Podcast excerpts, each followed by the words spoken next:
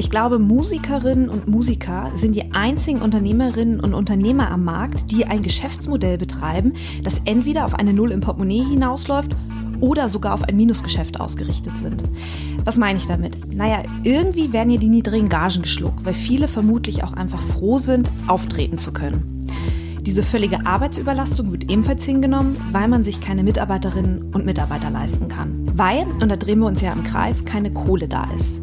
Was heißt es, Musikerin zu sein? Etwa tatsächlich am Existenzminimum zu leben, um sich selbst zu verwirklichen? Ganz ehrlich, Leute, Carsten Maschmeyer schlägt sich bei diesen Gedanken die Hände über den Kopf zusammen. Ich übrigens auch. Hi, hier ist Imke. Ich bin die Gründerin von Raketerei und in dieser Podcast-Folge werde ich euch erzählen, wie ich es geschafft habe, mit Raketerei so schnell zu wachsen und Reichweite aufzubauen, obwohl ich Teil einer Branche bin, in der alle notorisch pleite sind. Diese Podcast-Folge ist ein Raketerei Behind the Scene.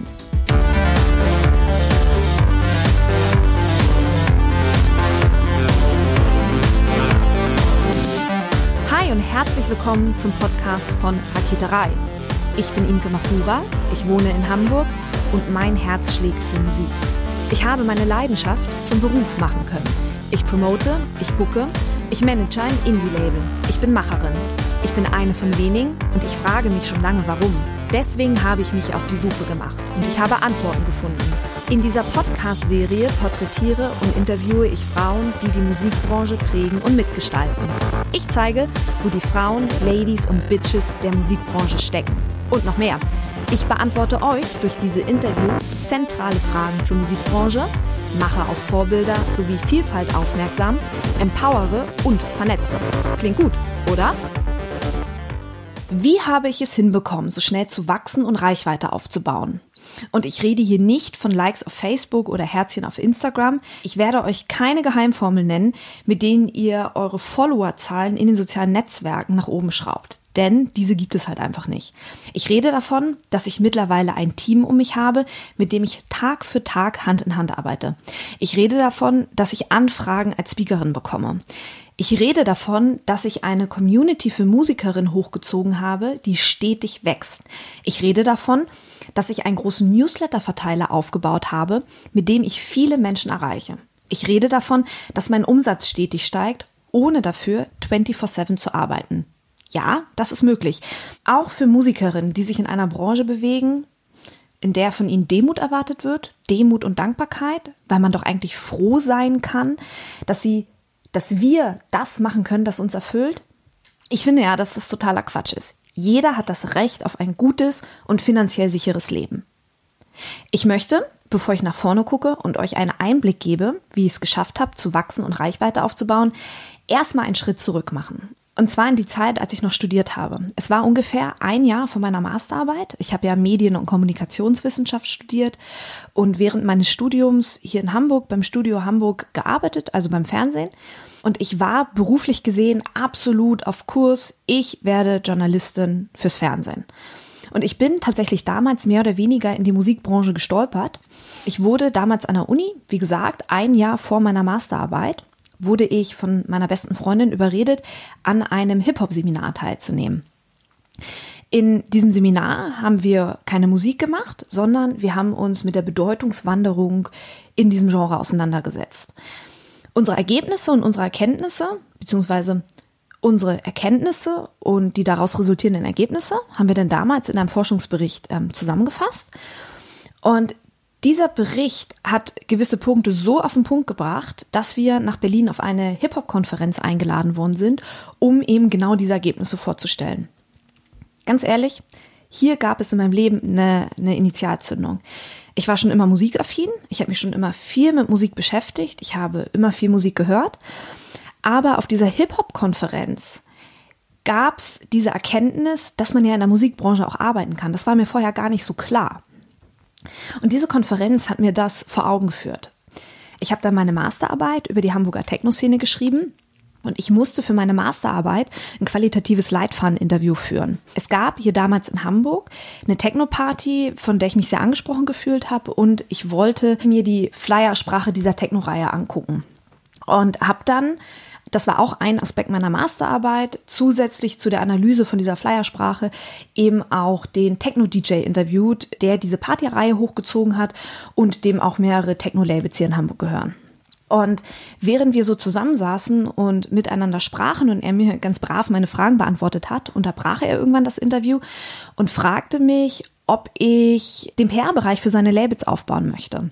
Wie gesagt, ich befand mich damals mitten in meiner Masterarbeit, aber ich habe trotzdem zugesagt, aber mit dem Deal, dass ich meine Arbeit abgebe und mich dann bei ihm wieder melden werde. Und genauso kam es dann auch.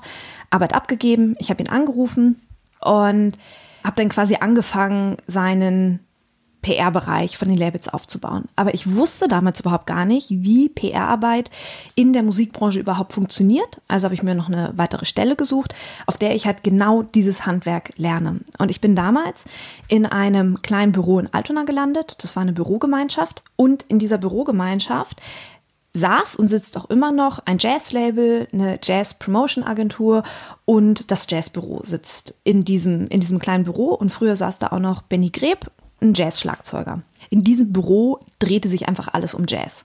Und hier habe ich das Handwerk einer Promoterin, einer Bookerin und einer Produkt- und Labelmanagerin gelernt. Das Wissen, das ich da quasi bekommen habe, konnte ich dann auf das Techno-Label übertragen. Und so bin ich im Prinzip in die Musikbranche gekommen. Ich habe in dieser Zeit mit vielen Musikerinnen und Musikern zusammengearbeitet. Ich habe ihnen entweder durchs Booking Auftritte besorgt, ich habe sie in meiner PR-Tätigkeit in den Medien untergebracht oder habe mich halt als Produkt- und Labelmanagerin um Releases gekümmert, also um, um Veröffentlichung. Und mir ist in dieser Zeit was ganz Gravierendes aufgefallen. Mir ist aufgefallen, dass sich die Musikerinnen und Musiker, mit denen ich so zusammengearbeitet habe, als Künstler und Künstlerin wahrnehmen. Ja, das ist jetzt erstmal nicht verkehrt, aber das ist eben auch eine sehr einseitige Perspektive, weil ich sie nicht nur als Musikerin und Musiker wahrgenommen habe, vor allem habe ich sie als Unternehmerin und Unternehmer wahrgenommen. Weil am Ende des Tages ist Musik ein Produkt. Musikerinnen und Musiker sind Dienstleister und die Fans sind die Kunden. Ich weiß, dass diese Sichtweise von einigen Künstlerinnen und Künstlern kritisch gesehen wird weil es da eben auch diese Annahme gibt, dass dieses unternehmerische Mindset, von dem ich hier ja rede, ne, das ja auf Profit ausgelegt ist, mit Kunst und Musik ist ja Kunst, nicht so richtig im Einklang stehen können. In diesem Zusammenhang werden mir ganz häufig so Gefühle mitgeteilt, dass wenn Musikerinnen und Musiker sich als Unternehmer wahrnehmen und sich auf Profit ausrichten, dass sie sich ja dann im Prinzip von ihrer Musik entfernen und dass sie dann ja Kompromisse eingehen müssen, was ihre Musik betrifft, damit sie eben wirtschaftlich sind. Und das ist der totale Mindfuck, dass sich eben Musik und Wirtschaftlichkeit eben diese unternehmerische Denke per se nicht vertragen können. Und meines Erachtens nach ist das auch tatsächlich die größte Hürde, über die viele Musikerinnen und Musiker rüber müssen. Vielleicht sogar die größte, wenn sie Teil der Musikbranche sein wollen, und auch gut von ihrer Musik leben wollen und es auch verdient haben, gut von ihrer Musik zu leben. Und genau diese Diskrepanz ist mir damals in meiner Arbeit als Bookerin, Promoterin, Produkt- und Labelmanagerin bewusst geworden. So, aber wie soll man Teil der Musikbranche werden und von seiner Musik leben? Das ist, glaube ich, hier tatsächlich die Gretchenfrage. Denn wir haben alle ein Recht darauf, gut zu leben. Und Erfolg, auch wirtschaftlich, ist kein Recht ausschließlich für die großen Musikerinnen und Musiker, also die, die im Prinzip die Major-Verträge haben. Aber lasst uns mal einen Blick auf die aktuellen Entwicklungen des Musikmarktes werfen. Was sehen wir da? Wir sehen, dass irgendwie immer mehr Musikerinnen und Musiker einen Zugang zu diesem Markt bekommen. Ne, als es zum Beispiel noch vor ein paar Jahren der Fall war. So, dieser Flaschenhals-Musiklabel, den gibt es nicht mehr, beziehungsweise diesen Flaschenhals-Musiklabel hat einfach nicht mehr so die Relevanz wie noch vor ein paar Jahren. Also was meine ich mit Flaschenhals? Früher war das ja so, dass Musiker in jedem Fall einen Plattenvertrag brauchten, ein sogenanntes Label-Signing, dass sie überhaupt Teil dieser Musikbranche werden konnten, dass sie überhaupt Musik veröffentlichen konnten. So, diese Barriere gibt es nicht mehr. Jeder kann mittlerweile zu jeder Zeit Musik veröffentlichen.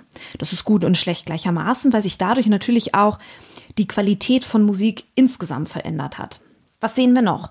Wir sehen außerdem in den aktuellen Entwicklungen, dass Streaming, das Medium CD oder vielleicht sogar Musik insgesamt im kollektiven Gedächtnis entwertet hat. Das sehen wir vor allem gerade bei den jungen Leuten, dass bei denen so eine, ich weiß nicht, kostenlos Mentalität herrscht, wenn es um Musik geht, weil die Streaming-Dienste, nicht alle, aber ein Teil der Streaming-Dienste eben Musik auch kostenlos anbieten. Dann ist halt einfach Werbung zwischengeschaltet.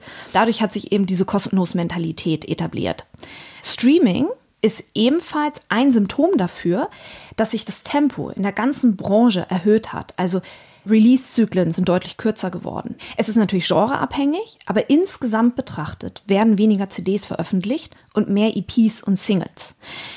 Es hat ein massives Umdenken stattgefunden und wir befinden uns hier gerade in einem ongoing Prozess. Und dieser ongoing Prozess, den wir da beobachten können, den können wir auch ganz klar als digitalen Wandel beschreiben. Wir befinden uns mitten im digitalen Wandel. So. Was zeigt uns denn dieser digitale Wandel? Vor allem eins. Wir sehen aktuell, dass sich diese Offline-Denke nicht mehr eins zu eins ins Internet übertragen lässt. Früher wurden ja Produkte hergestellt, diese Produkte wurden ins Kaufhaus gestellt. In diesem Kaufhaus sind die Kunden auf dieses Produkt aufmerksam geworden und haben dort dieses Produkt gekauft. So, das ist ja diese ganz klassische Wertschöpfungskette. Diese Art von Konsum kennzeichnet vor allem die Unternehmen, wo oben gedacht wird und unten ausgeführt wird. Hohe Hierarchien. Dann kam das Internet und diese analoge Denke wurde eins zu eins ins Internet übertragen. Was konnten wir hier beobachten?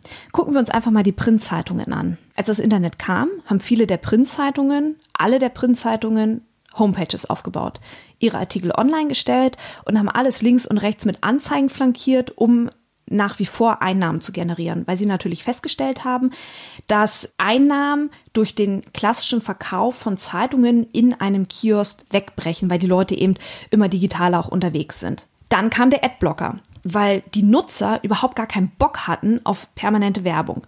Dann kam der Blocker vom Adblocker und dann kamen die Paywalls. Und was sehen wir gerade? Wir sehen, dass der Print krankt. Ich will sagen, dass der Printjournalismus ein gutes Beispiel dafür ist, dass sich diese diese bekannte und gelernte Wertschöpfungskette nicht eins zu eins ins Internet übertragen lässt. Das Gleiche können wir im Umgang mit der CD zum Stream beobachten. Ne? Diesen Prozess der Disruption, also dass ein bestehendes Geschäftsmodell, nämlich das Musiklabel, durch eine Innovation, in diesem Fall Streaming, abgelöst wird. Und diese Geschwindigkeit, in der sich der Markt aktuell verändert und weiterentwickelt, seitdem es diese Komponente Internet eben gibt, sorgt nun dafür, dass die Menschen, die oben in den Unternehmen sitzen und ja die Entscheidungen treffen, diese Entwicklungen gar nicht mehr so schnell überblicken können, wie sie aber voranschreitet. Das bedeutet, dass, dass wir uns wegbewegen müssen von, dass oben in den Unternehmen gedacht wird und unten gehandelt wird, hin zu Denken und Handeln miteinander zu verknüpfen, sprich flache Hierarchien, diverse Teams. Das wiederum setzt voraus, dass wir anfangen, das Internet zu verstehen. Es ist außerdem noch eine weitere Komponente hinzugekommen. Also es sind natürlich nicht nur diese zwei Komponenten, diesen, diesen ganzen Prozess, den wir da gerade beobachten, wird natürlich flankiert von sehr, sehr vielen Komponenten, die da Einfluss nehmen. Aber ich möchte noch in diesem Zusammenhang auf eine zweite eingehen. Das machen vor allem die Streaming-Dienste deutlich. Nämlich, dass Zielgruppen immer kleingliedriger werden, weil sie natürlich plötzlich bedient werden können. Unter diesen Voraussetzungen ist eben das Wissen rund um Selbstvermarktung super, super, super wichtig. Denn die Kenntnis über eine Zielgruppe und das Wissen darüber, wo man diese Menschen trifft, die meine Musik hören, entscheidet am Ende über musikalischen Erfolg und damit auch über wirtschaftlichen Erfolg.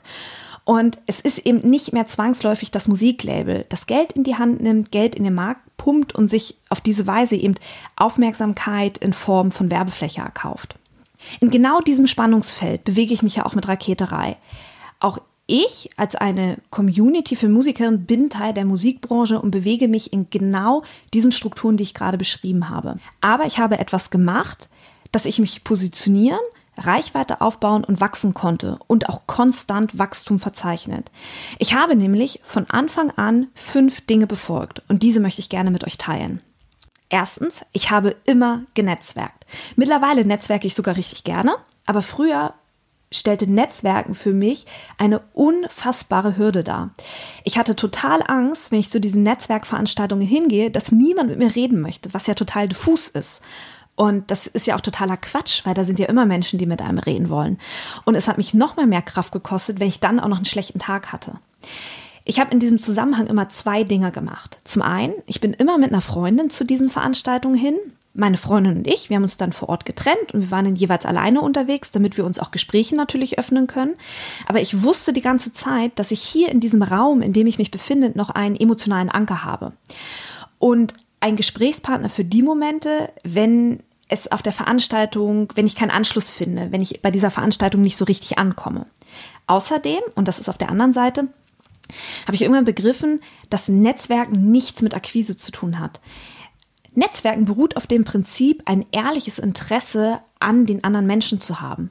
Alles andere ergibt sich daraus. Außerdem bin ich immer dahin gegangen, wo ich Informationen aufsaugen konnte. Ganz nach dem Motto, bist du die Schlauste im Raum, dann bist du im falschen Zimmer. Gehe dahin, wo du am wenigsten weißt und lerne. Ich habe Informationen wirklich aufgesogen bei diesen Netzwerkevents. Was habe ich noch gemacht? Das Raketerei diesen konstanten Wachstum und diesen Reichweitenaufbau verzeichnet. Ich habe, das ist übrigens mein zweiter Punkt, immer mein Wissen geteilt. Ich habe mit Musikerinnen, mit Business-Kontakten, ich habe sie an allem teilhaben lassen, was ich aufgeschnappt habe, was ich mir angelesen habe, was ich auf Konferenzen oder mit Gesprächen mit meinen Mitmenschen mitgenommen habe. Kann ich nur empfehlen, Wissen immer zu teilen. Denn da, wo man Wissen teilt, kommt auch ganz viel Wissen zurück. Was habe ich noch gemacht? Das Raketerei konstant wächst.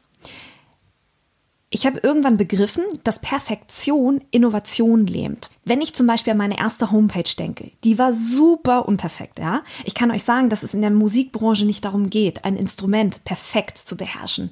Es ging bei mir damals nicht darum, mit einer perfekten Homepage online zu gehen. Diesen Zustand von perfekt gibt es ohnehin nicht. Das ist ein subjektives Empfinden. Es geht erst einmal nur darum, in die Sichtbarkeit zu kommen und einen Raum zu schaffen, in dem sich Dinge entwickeln und weiterentwickeln können. Viertens, was habe ich gemacht, dass Raketerei wächst und konstant Reichweite aufbaut? Ich habe mir Hilfe geholt. Ich habe irgendwann erkannt, dass ich aus eigener Kraft zwar wachsen kann und Reichweite aufbauen kann, aber dass an einem gewissen Punkt schlichtweg Schluss ist, weil ich natürlich auch nur eine ähm, begrenzte Kapazität an Zeit und Kraft habe. Und ich habe, obwohl ich noch nicht genug verdient habe, mir trotzdem Mitarbeiterinnen gesucht. Und das ist übrigens der totale Mindfuck, weil man ja denken würde, dass man sich erst eine Mitarbeiterin leisten kann, wenn man viel verdient. Und dass niemand die Arbeit so gut macht, wie man es selbst machen würde. Das ist aber totaler Bullshit. Wachstum, auch finanziell, ist im Prinzip da, wo Zeit für Weiterentwicklung und damit Innovation ist. Und Wachstum ist da, wo Vertrauen herrscht. Ich habe mir durch meine Mitarbeiterin im Prinzip Zeit erkauft, um weiter Inhalte zu entwickeln, die ich dann wiederum am Markt platzieren konnte, um weiter zu wachsen um natürlich dann auch weitere Einnahmen zu generieren. Und das geht natürlich nur dann, wenn man eine Vision von dem hat, wo man halt hin möchte und ganz klar definierte Ziele. Und das führt mich auch zu meinem letzten Punkt. Und ich glaube, das ist der wichtigste Punkt, der in einer ganz engen Verbindung mit meiner Vision und mit meinen Zielen auch steht. Mein fünfter Punkt ist, ich habe immer nach links und rechts geguckt. Nur weil man etwas so macht, wie alle das machen, heißt es noch lange nicht, dass das der richtige Weg ist, nur eben weil alle anderen das so machen. Ich habe mir andere Branchen angeguckt, wie dort gearbeitet wird, welche Strukturen es dort gibt und habe sie auf die Musikbranche übertragen. Und an meine Vorstellung davon, wie ich zukünftig leben und arbeiten möchte, habe ich es angepasst. Als ich diese Folge konzipiert habe, habe ich mich an diesem Punkt gefragt, ob ich ein Fazit ziehen sollte und wie dieses Fazit aussehen könnte. Und ich glaube, und das ist so auch das Zentralste, das ich gelernt habe.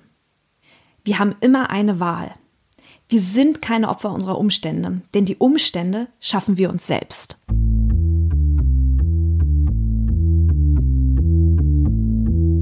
Herzlichen Dank fürs Zuhören. Ich habe jetzt noch drei kleine Infos für euch. Wenn ihr etwas auf dem Herzen habt oder euch Gedanken zu dieser Folge kamen, die ihr mir gerne mitteilen möchtet, dann sucht sehr gerne den Austausch zu mir. Ihr erreicht mich unter imke.raketerei.com.